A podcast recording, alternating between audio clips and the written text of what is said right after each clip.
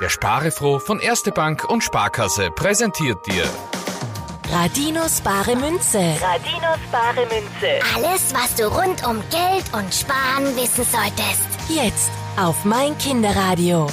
Die vierjährige Clara möchte gerne mehr über den Sparefroh erfahren, weil ihr der so gut gefällt.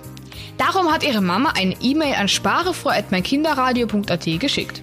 Der Sparefroh, der ist schon so alt, dass ihn deine Großeltern als Kinder schon gekannt haben. Er sieht aber gar nicht so alt aus, Josie.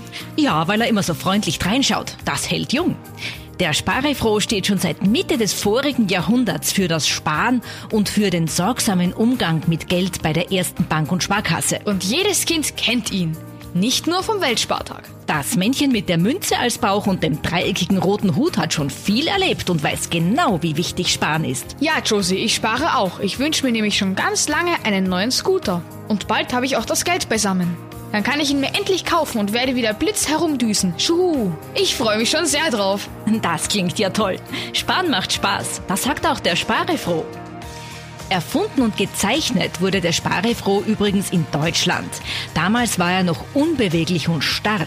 Erst später in Österreich hat er sich dann bewegen können. Es gibt auch eine lustige Biegefigur vom Sparefroh, bei der man Arme und Beine verbiegen kann. Und ein Sparefroh-Heftal gibt's auch. Ja genau, das Sparefroh-Magazin. Darin gibt's allerhand zu entdecken.